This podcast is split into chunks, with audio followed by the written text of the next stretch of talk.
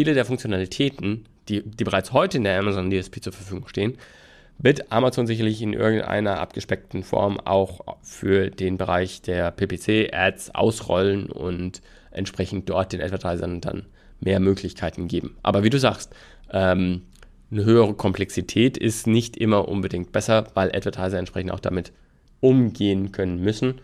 Und man sieht halt allein in den letzten vier Jahren, wie stark die Komplexität der Amazon Ads zugenommen hat, was auf der einen Seite mehr Kontrollmöglichkeiten, bessere Steuerung ermöglicht, was auf der anderen Seite aber auch einfachere oder kleinere Advertiser natürlich maßlos überfordert. Und auch größere Advertiser überfordert, beziehungsweise die den Überblick verlieren, wo entsprechend einfach wieder Drittanbieteragenturen Tools sehr nützlich sich machen können, indem sie dann Brands unterstützen, durch den Dschungel der unterschiedlichen Formate zu navigieren und einfach das meiste rauszuholen.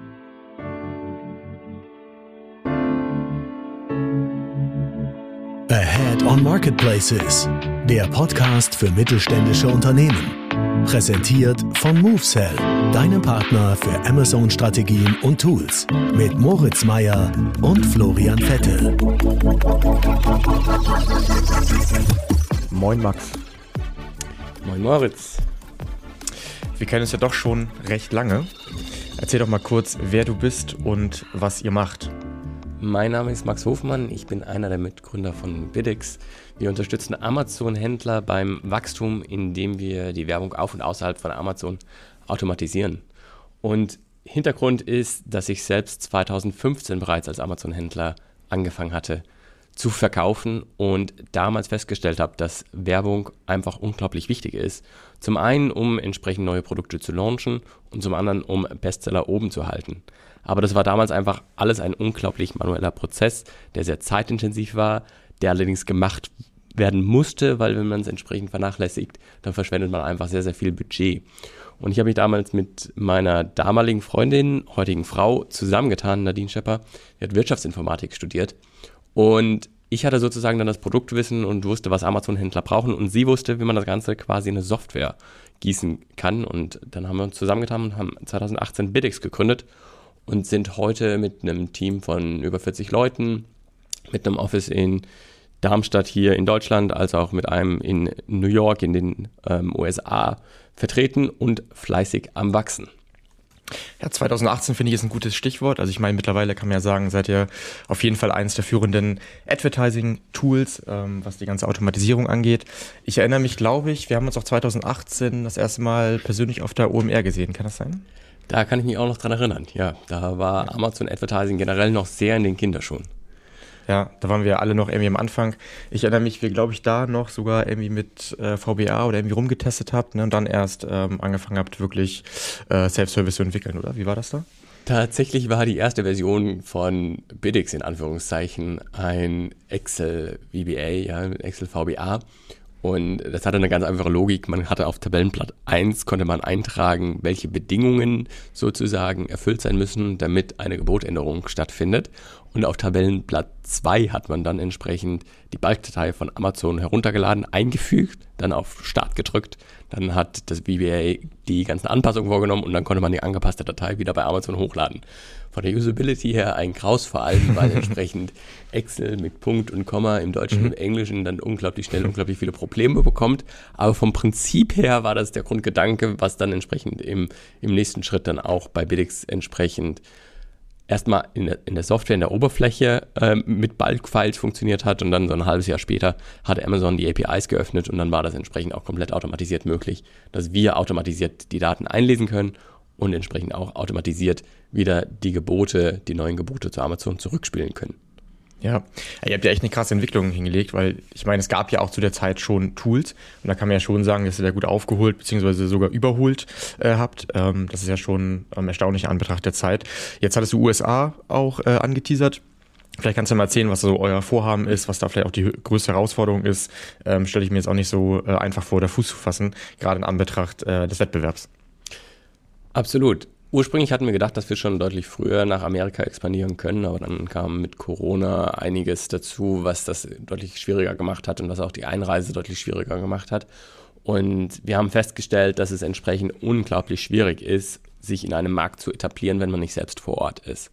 Das heißt, gerade der Erfolg in Deutschland war unter anderem dadurch möglich, dass wir entsprechend auf den ganzen lokalen Meetups, auf den Konferenzen, auf den Messen persönlich vor Ort waren, persönlich die Kontakte und Beziehungen pflegen konnten und dadurch auch super viele Kunden und Kontakte zu großen Agenturen wie euch entsprechend gewonnen haben, zu anderen Influencern, zu Leuten, die entsprechend Konferenzen und Messen organisieren.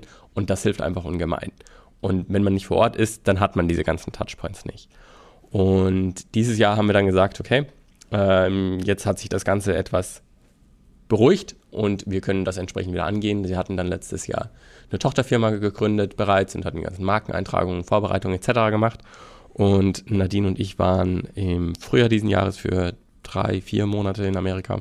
Und das hat uns eben ermöglicht, auch genau dasselbe wie in Deutschland zu machen, vor Ort auf Konferenzen, auf Messen zu sein, persönlich den Kontakt herzustellen und wir konnten entsprechend auch die ersten Teammitglieder vor Ort einstellen. Und auch das hilft, wenn man sich einfach mal sieht und nicht nur die ganze Zeit in irgendwelchen Videokonferenzen sich austauscht, sondern den persönlichen Kontakt hat. Und es ist entsprechend einfach so viel einfacher, wenn man in einen Markt expandiert, wenn man entsprechend auch vor Ort sein kann. Ja, wo siehst du da euren größten USP jetzt im Vergleich zum äh, Wettbewerb? Es gibt unterschiedliche Ansätze bei den Software. Also prinzipiell gibt es mittlerweile einige Softwareanbieter, die sozusagen sich dem Thema Amazon Advertising angenommen haben. Die einen fokussieren sich mehr auf Dashboards, die anderen fokussieren sich mehr auf komplett äh, AI Blackbox. Was wir im, im Grunde genommen machen, ist, dass wir mit unserer Lösung eine sehr, sehr individualisierbare Lösung geschaffen haben, die zum einen automatisierte Algorithmen zur Verfügung stellt, zum anderen aber gerade mit den individuellen Regeln den Nutzern sehr viel Kontrolle darüber gibt, was letztendlich passiert. Und das ist vielleicht am Ende nur für 15% der Kampagnen relevant, aber häufig sind es dann entsprechend Bestseller oder es sind Top-Keyword-Kampagnen etc., wo man nicht die Kontrolle komplett abgeben möchte und dann quasi nur eine Blackbox hat. Mhm. Und vor allem quasi in der Individualisierbarkeit sehe ich ähm, quasi von der reinen Funktionalität eine große Stärke. Aber ansonsten merken wir auch immer wieder, dass einfach Service ein sehr, sehr großer ähm, Differenzierungsgrad darstellt, wo wir mit, mit unseren Teammitgliedern, entsprechend teilweise ehemalige Amazon-Händler, ehemalige Amazon-Mitarbeiter, Agenturmitarbeiter etc., haben, die alle sehr, sehr vertraut sind mit dem Amazon-Umfeld und dann nicht nur die Werbung verstehen, sondern auch die Amazon-Händler drumherum verstehen. Und das wird unglaublich gut von den Kunden angenommen. Mhm. Das heißt, jetzt nochmal explizit auf die USA bezogen, kann man schon sagen, ähm, ja, dass die Advertiser dort mit schon für die einen anderen neuen Ansatz konfrontiert werden, ähm, weil sie vielleicht andere Tools gewöhnt sind. Das kann ja Vor- und Nachteile haben. Also ich sehe es auch im Positiven, dieses Individualisierbare, aber wahrscheinlich ist es ja schon nochmal für viele neue Ansatz, oder? Absolut. Und man muss sagen, es ist nicht für jeden. Also der eine präferiert das eine, der andere mhm. präferiert das andere. Und das ist aber gerade positiv, dass es dann sozusagen auch einfach eine Vielfalt an Bedürfnissen gibt oder entsprechend auch eine Vielfalt an, an Lösungsanbietern gibt, sodass quasi am Ende einfach für jeden etwas dabei ist und sodass entsprechend auch einfach für diesen gigantisch großen Markt entsprechend Platz für mehrere Lösungsanbieter da ist. Und was man dazu auch sagen muss, ist, man denkt immer, wir, wir sind alles ähm, quasi Menschen aus der westlichen Welt, ähm, wir haben ähnliche Moralvorstellungen, ähnliche Kulturen etc., aber das ist aus unserer Perspektive tatsächlich einfach nur oberflächlich betrachtet. Mhm. So am Ende ist es ein komplett neuer Markt und die Menschen sind mhm. ganz andere Menschen von ihren Einstellungen etc., sobald man quasi einmal das Oberflächliche verlässt.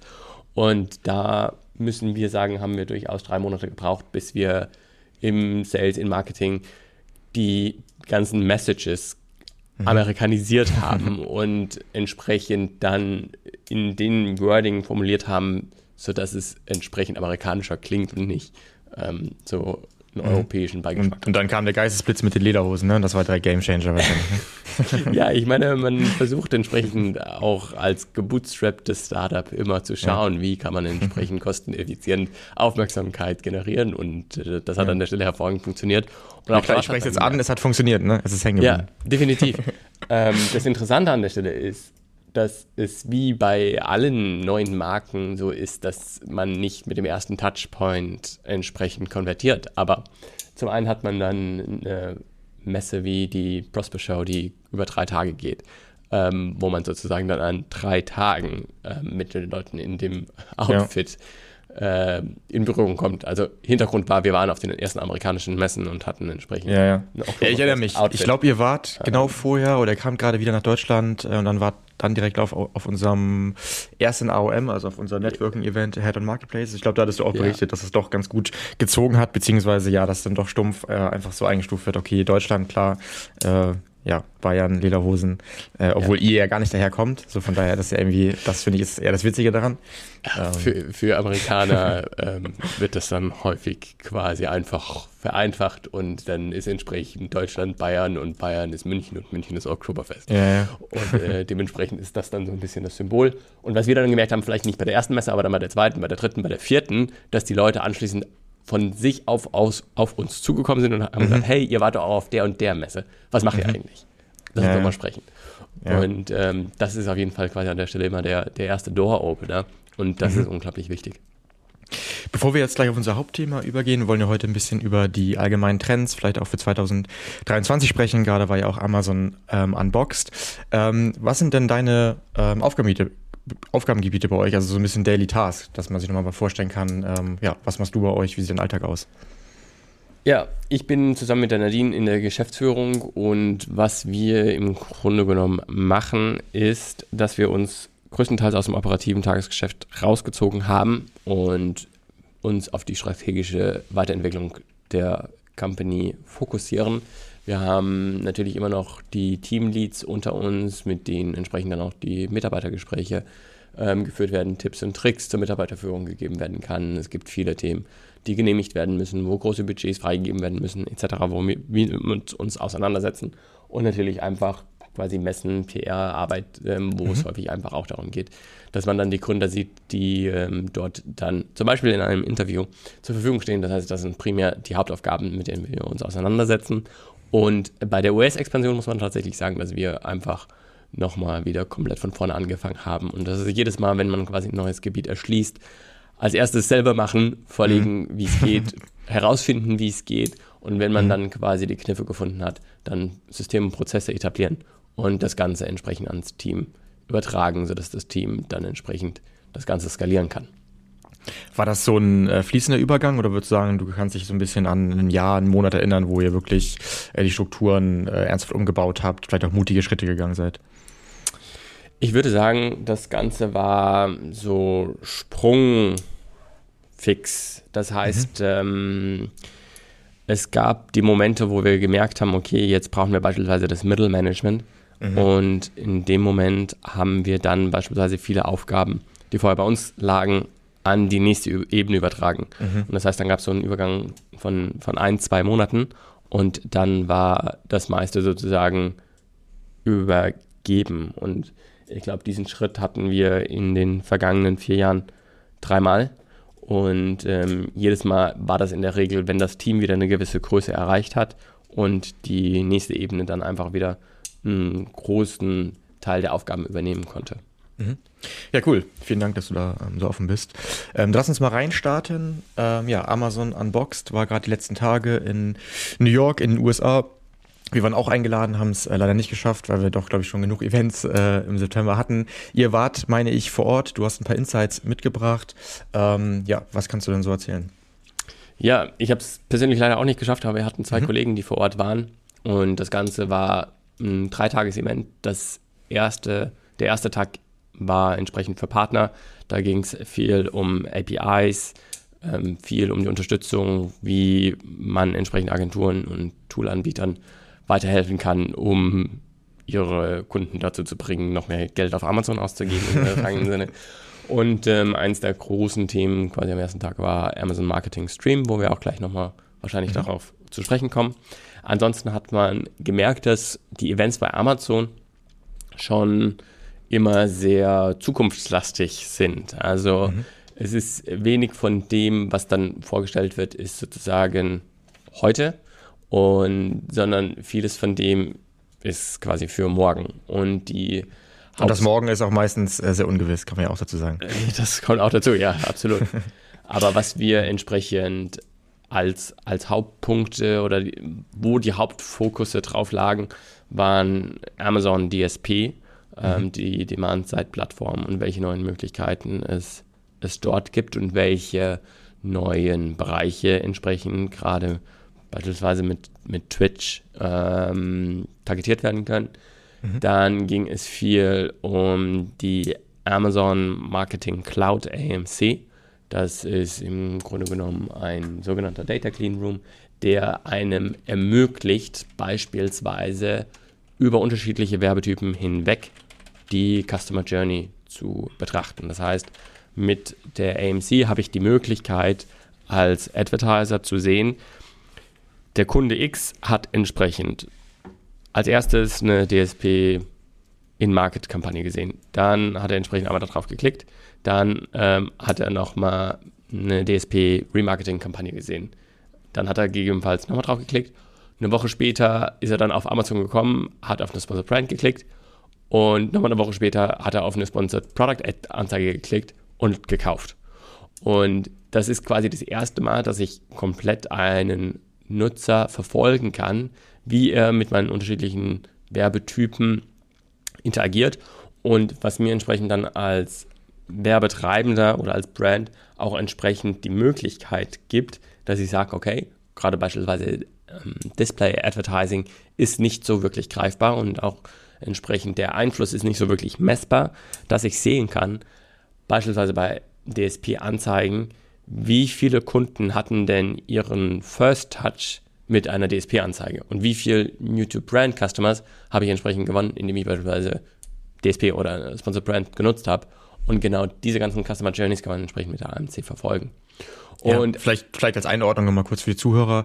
Ähm, ja, sag mal, ganz einfaches Kernproblem ist, wenn ich jetzt über die Advertising-Konsole äh, eine PPC-Kampagne schalte, Sponsored Brand, Sponsored Products, mache auch bei DSP was, ähm, vielleicht sogar für die gleichen Produkte, sag ich mal, ist es halt erstmal nicht klar ersichtlich, äh, wenn beide bestenfalls sogar den Sale bekommen haben, äh, wem ist es wirklich zuzuordnen. Das heißt, man muss da super doll aufpassen, dass man halt keine ähm, ja, falschen oder verzerrten Rückschlüsse zieht. Ne? Und damit kann man da ja extrem aufräumen, bevor man jetzt ganz tief auch in eine Funnel-Strategie reingeht. Das ist ja eigentlich schon mal so ein, so ein Kernproblem. Ja, absolut. Und ansonsten sieht man, und das sehen wir auch für 2023, 2024 einen sehr, sehr starken Fokus bei Amazon auf Video.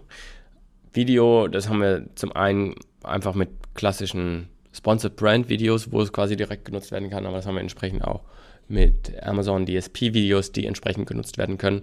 Und was wir entsprechend sehen, ist, dass es im Jahr 2020 so war, dass Streaming das erste Mal Pay TV quasi überstiegen hat. Und dass wir jetzt sehen, dass entsprechend die ganzen Connected TVs mit Amazon Fire TV Sticks, mit Roku, mit äh, Apple TV etc. mehr Zuschauer haben als entsprechend das klassische TV. Und das ist natürlich sehr, sehr spannend, weil Amazon an der Stelle sehr, sehr stark investiert und auch beispielsweise mit den Übertragungsrechten von Thursday Night Football ähm, beziehungsweise auch in, in Deutschland, wo sie sich immer mehr Lizenzen sichern, um entsprechend Sportereignisse zu übertragen, eine unglaublich breite Masse an Haushalten erreicht. Und dort entsprechend natürlich auch wiederum Werbeanzeigen, Videos platziert werden können und entsprechend Amazon deutlich besser messen kann, wenn eine Anzeige auf dem Streaming-Service läuft und parallel sozusagen dann die Kunden in der Amazon-App danach suchen oder entsprechend anschließend kaufen. Und das geht entsprechend so weit, dass Amazon entsprechend Produkte vorgestellt hat, wo es interaktiv möglich ist zu sehen, welche Produkte beispielsweise aktuell in dem Werbespot oder in dem Film dargestellt werden. Das sind die Interactive Video Ads.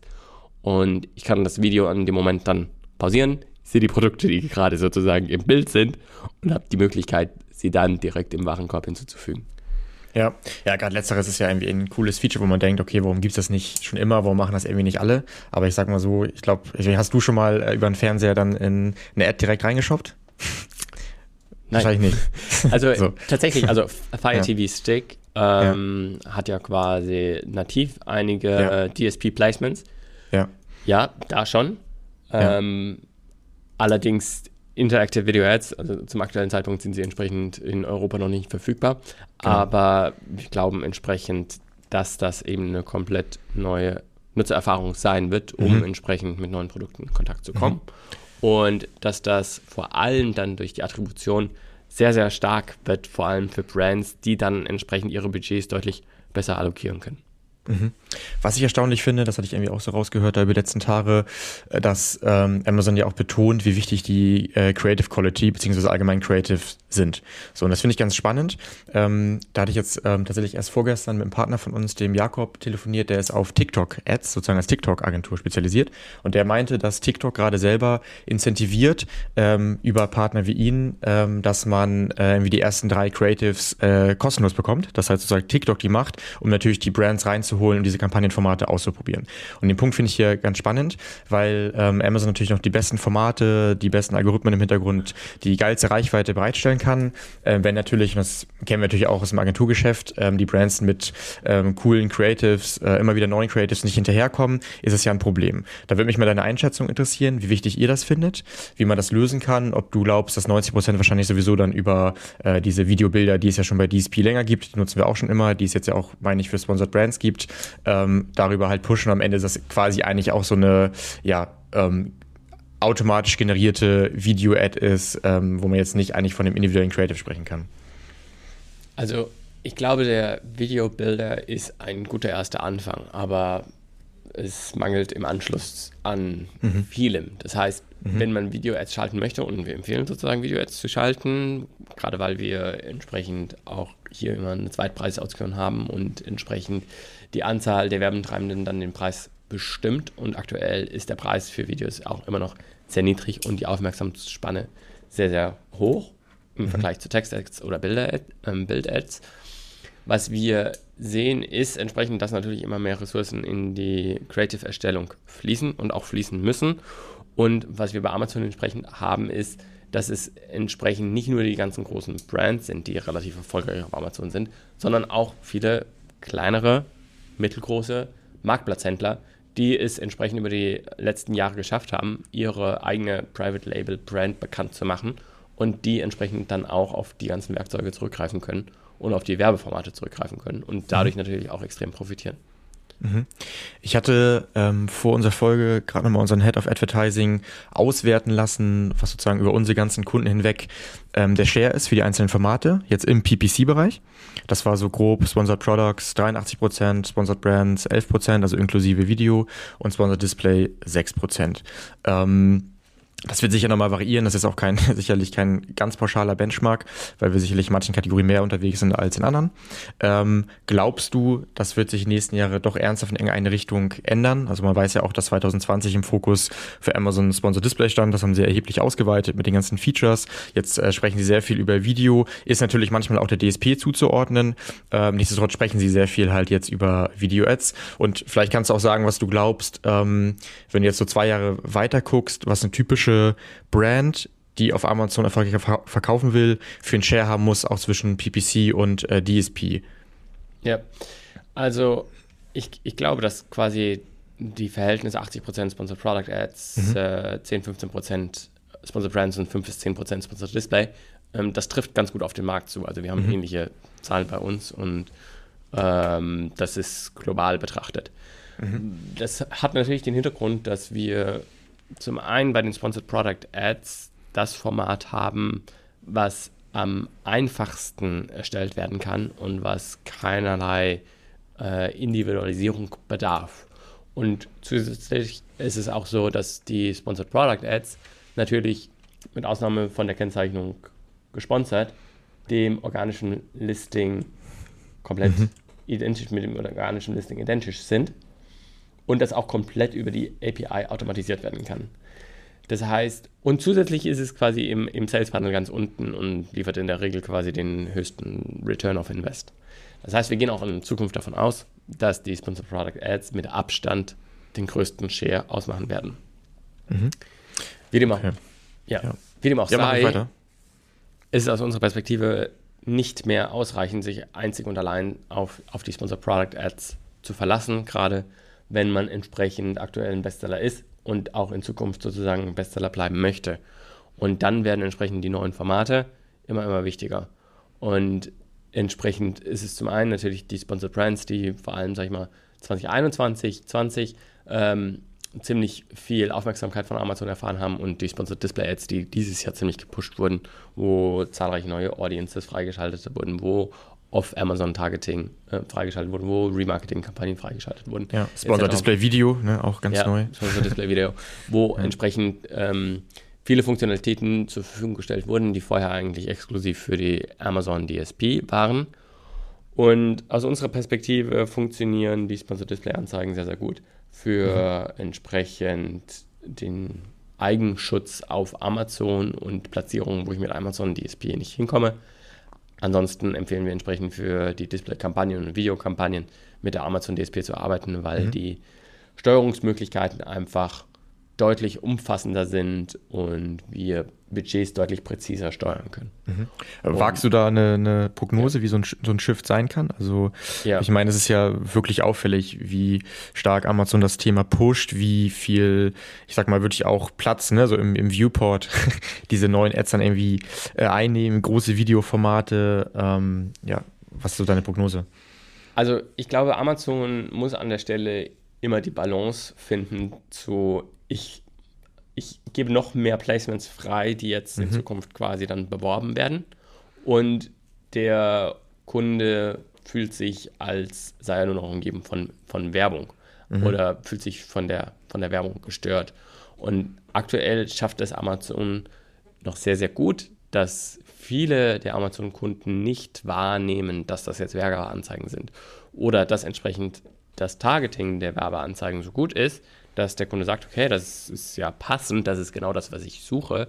Und an der Stelle sozusagen die Videoanzeige oder generell die Anzeige positiv wahrgenommen wird, weil das Produkt entsprechend einfach zur Suche passt und es dann entsprechend vom Kunden gekauft wird und an der Stelle auch einfach einen Mehrwert geboten hat. Und wenn das der Fall ist, dann ist es im Grunde genommen eine Win-Win-Win-Situation. Das heißt, der Händler verkauft mehr, Amazon bekommt mehr Geld, indem es zum einen nicht nur die Provision beim Verkauf generiert, sondern entsprechend auch noch die Werbeeinnahmen hat und der Kunde ist happy, weil er das, genau das Produkt schnell gefunden hat, was er entsprechend gesucht hat.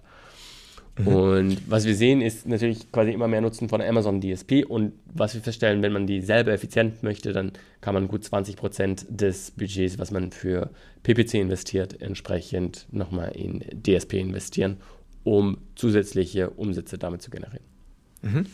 Okay, du hast es gerade schon angesprochen. Lass uns mal weitergehen äh, zu der Amazon Marketing Cloud beziehungsweise auch äh, Marketing Stream. Marketing Cloud hast du ja schon erklärt. Vielleicht kannst du nochmal Marketing Stream äh, ja, im Hinblick auf, ich sag mal, Echtzeit-Daten äh, beziehungsweise Dayparting erklären. Ja, also Amazon Marketing Stream ist eine neue Art und Weise, wie Amazon die Advertising-Daten bereitstellt. In der Vergangenheit war es so, dass die Amazon Advertising API immer eine Pull-basierte API war. Das heißt, wenn eine Agentur oder wenn entsprechend eine Software neue Daten haben wollte, dann musste ein Request an die API gestellt werden und anschließend hat man im Grunde genommen dann die Daten bekommen. Teilweise sind das entsprechend neue Daten gewesen, Teilweise waren es aber auch einfach nur die alten Daten. Das führt zum einen dazu, dass alle Drittanbieter in der Regel nicht über aktuelle Daten verfügen. Das heißt, meistens wird einmal oder vielleicht zwei, dreimal am Tag nur gepullt.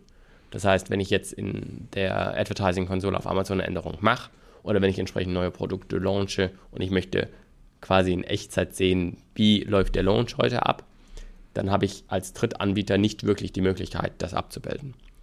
Zusätzlich ist es so, bei der pull-basierten API bekommt Amazon unglaublich viele Requests von allen Drittanbietern, was natürlich auch Amazons eigene Ressourcen belastet.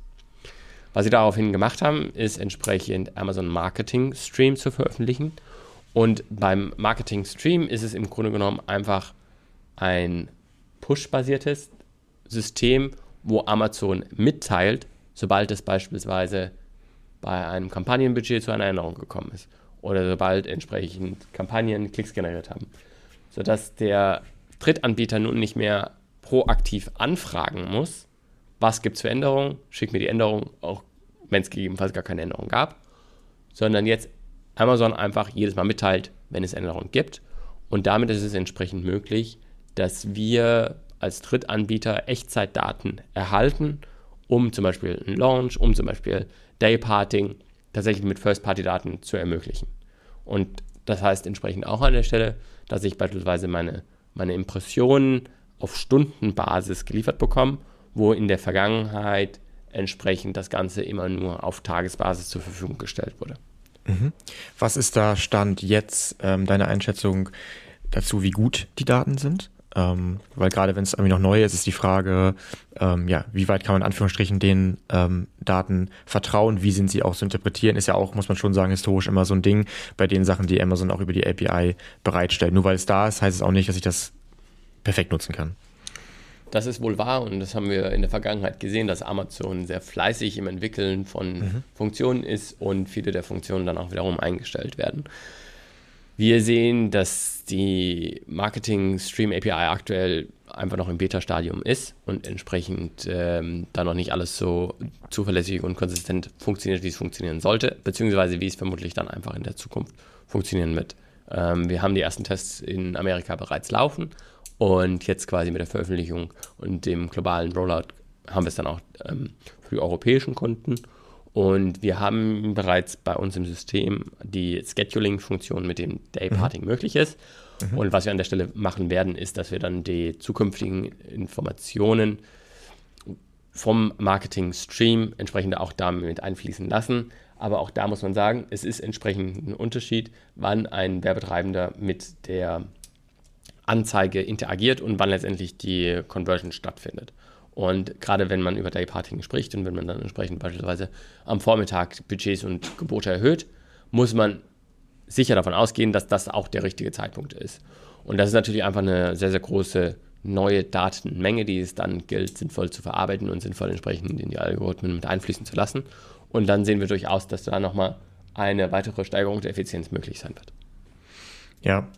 Ähm, glaubst du, dass Amazon das Dayparting dann selber auch in die Self-Service-Konsolen einbringen wird? Ich, ich meine, also wir haben uns neulich mal den, diesen Partner Advertising Manager äh, angeschaut, der sozusagen nur für Verified Partner ist. Da sieht man sozusagen auch schon einige Optionen, die ähm, in diese Richtung gehen. Ähm, ja, was ist da so deine Prognose? Ja, definitiv. Also man sieht, dass Amazon viele Funktionen, die entsprechend in der Vergangenheit durch Drittanbieter zur Verfügung gestellt wurden, versucht selbst anzubieten, mal besser, mal mhm. schlechter. Das ist nicht nur im Bereich der Advertising-Konsole so, sondern es ist auch beispielsweise bei der Rechnungserstellung, bei Profit Dashboards oder mhm. ähnlichem, wo Amazon anfängt, eigene Funktionalitäten bereitzustellen. Mhm. Aber ja, weil, weil hier die große Frage ist, ähm, ich meine, die wissen ja auch am Ende, ne, was deren Ziel ist, mehr, mehr Spends, äh, bessere Kampagnen. Ähm, das komplexer nicht unbedingt besser sein muss für die Advertiser. Ne? Also, weil die Frage ist wieder, wie gehen sie damit um? Wie ist es zu interpretieren? Das frage ich mich immer so ein bisschen. Da kann man ja so ein bisschen schauen, wie sich Google entwickelt hat. Und äh, da ist ja auch mal die Frage, wer kann damit noch irgendwie dann äh, umgehen? Ne? Ja, in der Regel ist es aus unserer Perspektive immer so, dass man dann Drittanbieter benötigt, die diese mhm. Komplexität nutzen, aber quasi herunterbrechen und wieder einfach zur Verfügung stellen. Das wäre ja. zum Beispiel bei uns, dass wir diese komplette Dayparting komplett automatisieren. Das heißt, der Kunde hat den Nutzen, dass er zu den Stoßzeiten mit höheren Geboten und Budgets ausgestattet ist und äh, sie in conversion-schwächeren Zeiten entsprechend runtergefahren werden. Und er hat am Ende quasi einfach nur das Ergebnis, dass, dass, er, eine bessere, dass er einen besseren ROAS bekommt. Ja. Bezüglich der Verfügungstellung von Amazon von Dayparting wir sehen das ja bereits in der Amazon DSP, wo das möglich ist. Wir sehen auch beispielsweise in der Amazon DSP, dass wir Geotargeting machen können, wo wir entsprechend bestimmte ZIP-Codes, Postleitzahlen targetieren können.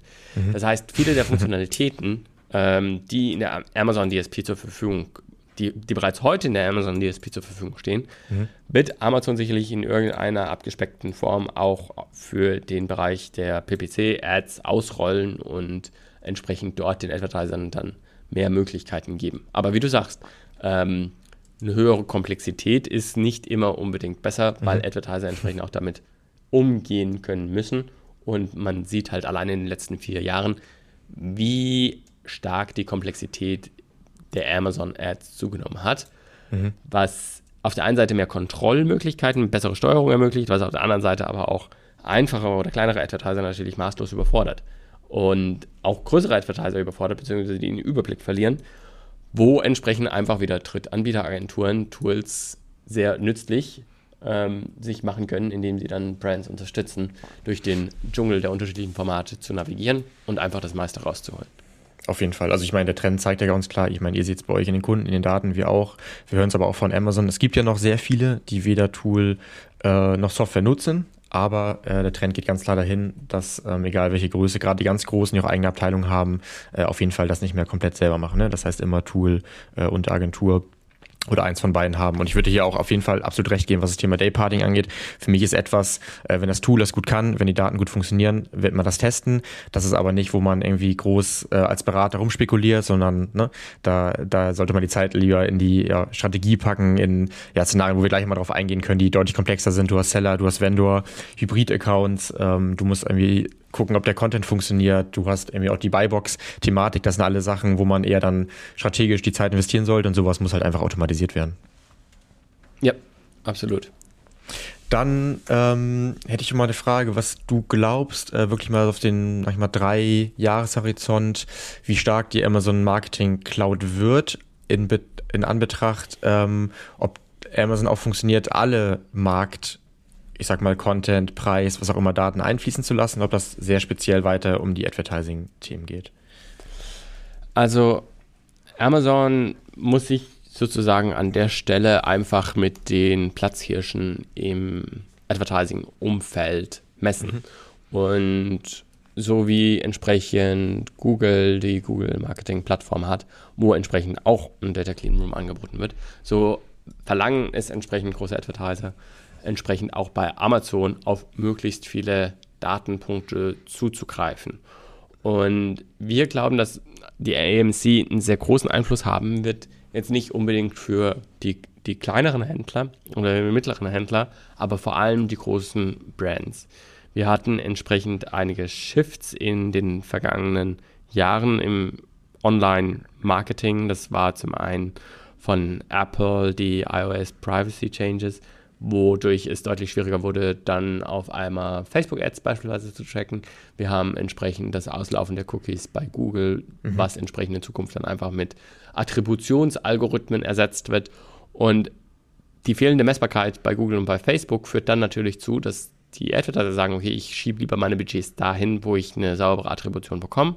Und das bietet aktuell Amazon.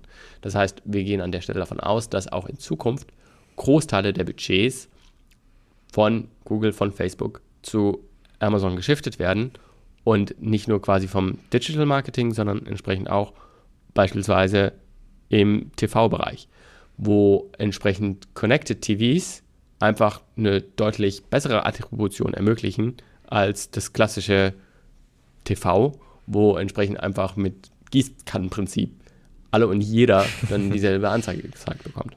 Ja, ja okay. Das heißt, also vielleicht auch da nochmal eingehakt für alle Zuhörer, die jetzt noch nicht so tief im Thema DSP sind, ne, also Programmatic Advertising, ähm, dass man sozusagen hier unterscheiden muss zwischen Kampagnen, die ich direkt auf Amazon über die Advertising-Konsole im Self-Service ähm, schalte, ähm, zu Programmatic Advertising und ich glaube, da haben viele doch noch nicht auf dem Schirm, die jetzt nicht so tief drin sind, dass Amazon auch mit die größten Inventare hat, natürlich durch ihre eigenen Plattformen wie auch äh, Twitch, äh, Prime und Co. Äh, und dass sozusagen der ganze Markt deshalb ähm, ja ein berechtigtes Interesse hat oder dass ja auch deren Marktmacht auszeichnet, mal neben der eigenen Amazon Marketplaces, ne, ähm, dass diese Reichweite einfach enorm ist, die ich für etwaige Branchen eben nutzen kann, sei es jetzt, dass ich Versicherungen verkaufe. Ne? Ja, und auch, also jedes Mal, wenn Amazon mehr Daten zur Verfügung stellt, mehr Datenpunkte zur Verfügung stellt, dann hat das eigentlich nur eine Intention. Dem Nutzer, dem Werbetreibenden Informationen zu geben, was gut funktioniert und was weniger gut funktioniert und wo entsprechend der Werbetreibende dann mehr Budgets freimachen soll. Das heißt, auch bei der AMC sehen wir, dass zum Beispiel Amazon einfach aufzeigt, wie viel können wir denn tatsächlich First-Touch DSP-Anzeigen zuordnen, sodass Werbetreibende in Zukunft einfach mehr in die DSP investieren. Das ja. schafft zum einen natürlich Transparenz und ist positiv, zum anderen füllt es natürlich auch wiederum die Taschen von Amazon und ermöglicht entsprechend das Werbegeschäft weiter auszubauen. Ja.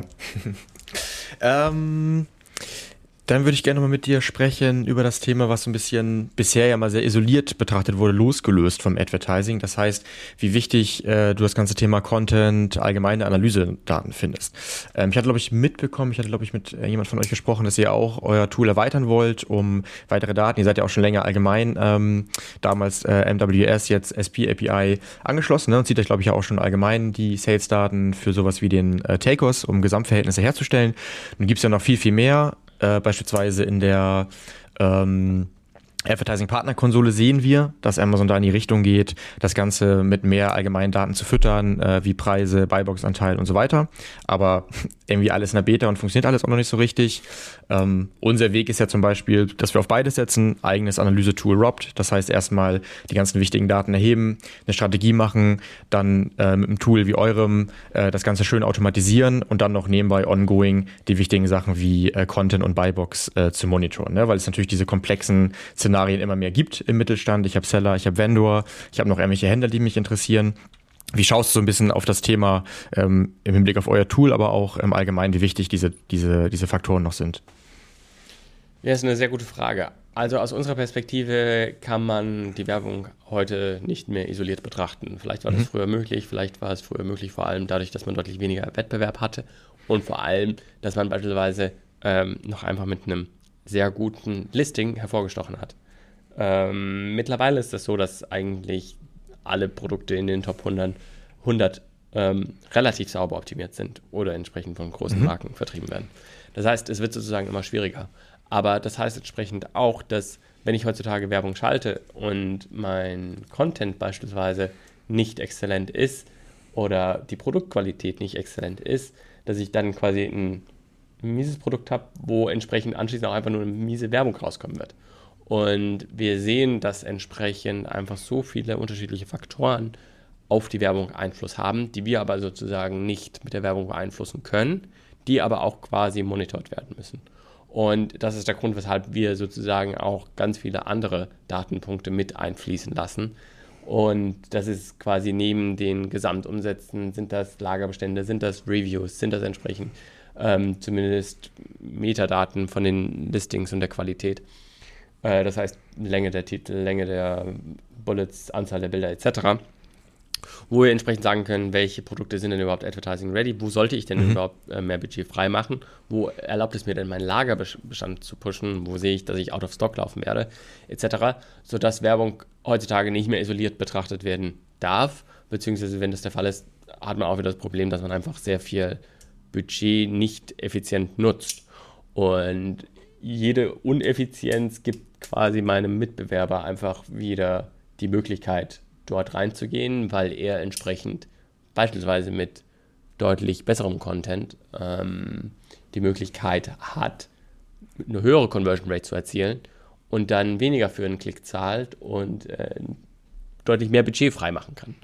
Mhm. Und aus unserer Perspektive ist entsprechend euer Ansatz dann genau der richtige, dass man zunächst den Händler und die Produkte analysiert und die ganzen Analysen mit einfließen lässt und erst dann quasi Werbung schaltet und entsprechende Automatisierung vornimmt. Mhm. Ist das ähm, für euch problematisch, dass es sozusagen noch ja doch diese harte Trennung Vendor-Seller gibt? Geht es gar nicht darum, was da für andere ähm, Verkaufsmodelle hinterstecken. Ähm, aber dass ich sozusagen über die SP-API, also einfach für Seller, ähm, sehr viel mir ziehen kann. Für Vendor gibt es jetzt eine API, ich kriege erste ähm, Basisdaten. Klar, ihr beschäftigt euch durch Fokus auf die, auf die Advertising-API, aber man kann ja schon sagen, ähm, dass es noch ganz klare Probleme seitens Amazon gibt. Beispiel ähm, Buybox, das heißt, ich habe einen Seller, mit dem ich Werbung schalte für meine eigene Brand. Ich habe einen Vendor, mit dem ich Werbung schalte für meine eigene Brand.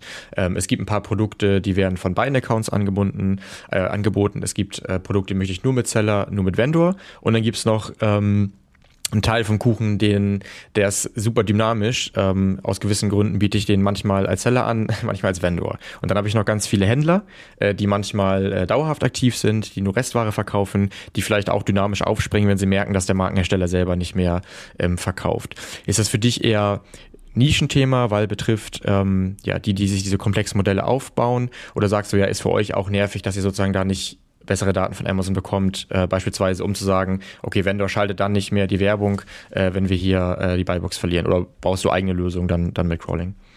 Ja, also mehr Daten von Amazon würden an der Stelle äh, deutlich helfen. Mhm. Wir haben in der Regel quasi das eine oder das andere, entweder einen Seller oder einen Vendor. Wir haben mhm. bei den Vendoren mittlerweile auch die Total Sales, die wir sozusagen abrufen mhm. können. Die sind leider um sieben Tage verzögert. Mhm. Aber entsprechend ist auch da zum Beispiel dann möglich, so ein ähm, Total A-Cost sozusagen zu, zu mhm. berechnen mhm. bzw. zu sehen, wie das Gesamtgeschäft entwickelt. Und prinzipiell ist es so, dass für das Operative und Strategische dann bei den Händlern häufig ein Agenturpartner die Kommunikation mit dem Kunden mhm. hat, sodass dort die Steuerung vorgenommen wird und dann entsprechend das einfach nur äh, in Billigs hinterlegt wird. Ich meine, bei den Sponsored Product Ads ist es relativ einfach. Die können immer nur von den Leuten geschaltet werden, die entsprechend zu dem mhm. Zeitpunkt die Buybox haben. Bei ja. den anderen Ads ist es entsprechend deutlich schwieriger. Und es ist häufig so, dass Amazon sagt, dass beispielsweise Werbeanzeigen pausiert werden würden, ähm, wenn, wenn, das nicht mehr der Fall ist. Aber in der Realität sehen wir, das ist nicht der Fall. Und ja, das ja. ist ähm, beispielsweise auch bei Amazon DSP wurde das angekündigt, ähm, aber auch dort sehen wir, das ist quasi nicht der Fall. Also muss man an der Stelle häufig quasi einfach wieder manuell ran, was entsprechend aus unserer Perspektive allerdings in Zukunft vermutlich besser werden wird. Was wir halt sehen ist, Amazon schubst immer mehr Vendoren von der Plattform in Anführungszeichen mhm. und pusht sie eigentlich in das Seller-Modell. Und das ist auch verständlich, weil Amazon im Grunde genommen dann einfach nur eine Plattform zur Verfügung stellen kann, wahrscheinlich eine höhere Marge hat, als wie wenn der Vendor direkt an Amazon liefert und sich der, die, die Brand dann letztendlich einfach selbst drum kümmern kann, aber auf der anderen Seite entsprechend auch drum kümmern muss. Auf jeden Fall. Also wir sehen diesen Shift auch. Ähm, ich glaube, es wird aber noch eine lange Übergangsphase geben. Die ist natürlich Absolut. nicht irgendwie in zwölf Monaten vorbei, ähm, aber hast du gut zusammengefasst. Ja.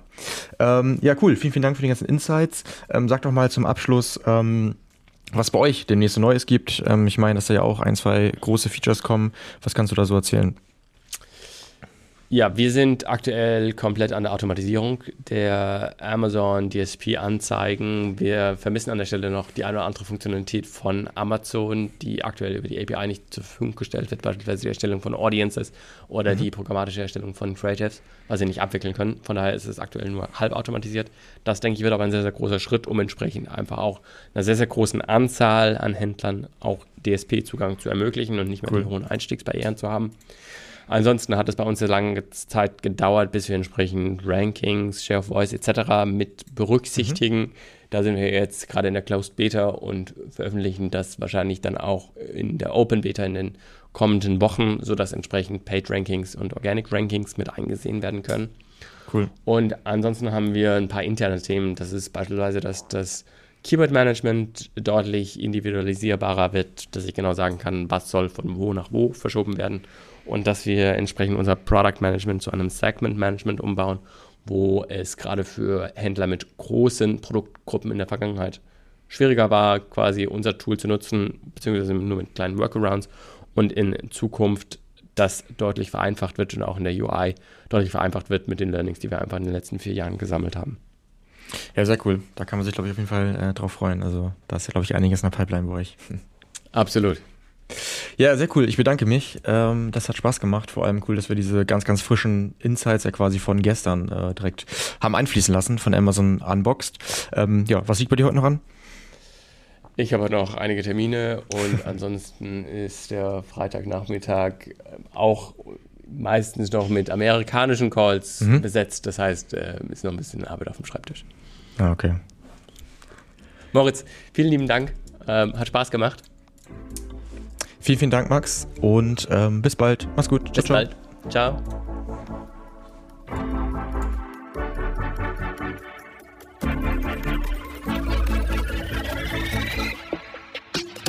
Du möchtest noch mehr lernen und immer up to date sein? Dann folge MoveSell auf YouTube und LinkedIn.